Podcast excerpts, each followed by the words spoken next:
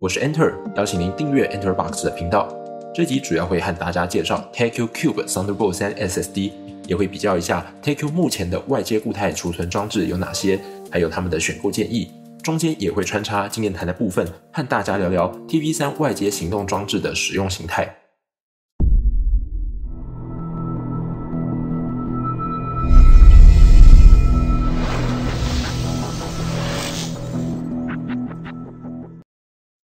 TQ 目前外接的 SSD 有三个产品线，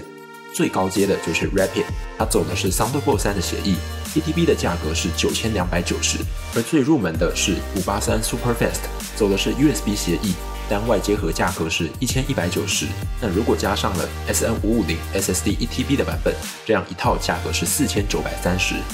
而这次开箱的 Cube 则是介于两者之间定位的一款产品，它走的同样是 TB3 的协议，单外接盒的价格是四千四百九十，如果加上 SN 五五零 SSD 一 TB 的版本，一整套的价格会是八千两百三十。那这边先说一下，为了方便计算，所以这边用的都是官网的价格。不过 TQ 的官网有时候会特价，价格会比较便宜，或是送一些赠品。而 SSD 都是用 SN 五五零一 TB 这一款当做比较，也是方便呈现给大家。但是 SSD 本身的价格波动还蛮大的，有可能会变贵或是变便宜。乍看之下，从外观你大概会有点难分辨 Cube 跟五八三，那实际上规格其实差异很大。Cube 使用 Thunderbolt 3的协议，那优点就是速度非常快，代价是价格比较贵，通用性也比较低。通用性指的是说，TB3 外接 SSD 一定要接在支援 Thunderbolt 3的电脑才能用，如果你接在了 USB，它是没办法动的。而五八三用的是 USB 的规格，那优点就是通用性很高，而且价格比较便宜，速度也非常快，只是说没有到 Thunderbolt 3的 Cube 跟 Rapid 那么那么的快。但对大多数人来说，电脑内的磁碟可能都还没有五八三这么快哦。所以对一般人来说，这个速度你可能现在还在用一百 mega 的随身碟，但是五八三的速度可以到九百甚至到一千 mega，几乎都是十倍了。所以对普罗大众来说，一千多块出头的五八三的外接盒就非常非常够用了。那如果你是 Pro 小众，你的工作可能是摄影、影音剪辑、大量传输资料、极限发烧友，或是 Mac 的用户，Thunderbolt 3对你来说应该就不陌生。以 Enter 的经验来说，在办公室和家里。所有每一台桌机、笔电都是有 Thunderbolt 的，因此没有什么通用性的问题。甚至在这个思维下，会觉得既然有 TB3 了，还去用 USB，岂不有点浪费？所以更加致力于去打造一整串的 TB3 环境。也因此对 Enter 来说，在工作中使用 Take You Rapid 和 TakeU 的 Cube 的时候，几乎是不会遇到通用性的障碍。真的要说比较麻烦的，或许是接线的时候要特别留意，一定要用 TB3 的 cable，不要拿到 USB 的线了，因为 USB 是跑不了的。这通常也是新手比较容易忽略的，而随附的 TB3 线上面有 Take You 的魔鬼毡，其实这在一整团黑色的线中辨识和收纳上都是比较方便的，所以很庆幸 Take You 有考量到这一点。好，那 Cube 的速度到底可以到多快呢？其实跟 Rapid 一样，他们用的都是同样的主机板，但是这次我们搭配的 SSD 是 WD 的 SN550，所以还是把测试数据列给大家看。写入速度在一千七百 mega 到一千八百 mega 之间，而读取速度在两千一百 mega 到两千两百 mega 之间。那虽然有时候会掉下来一点点，不过基本上读取速度都可以到两千 mega 以上，还蛮稳定的。刚刚稍微也有提到，其实 Cube 和 Rapid 他们用的主板和方案是一样的，这其实效能差异真的不会到很大。比较有可能造成差异的，反而是你选择的 SSD 本身。那在效能一样的情况下，为什么它们的售价还大概差了一千块？其实 Cube 有一些优点，像是它的体积更小。长宽高分别是九十六 mm，宽四十六 mm，厚度十二点二 mm，尺寸都比 Rapid 还要更小一些，也因此重量轻了蛮多的，只有八十二点二公克。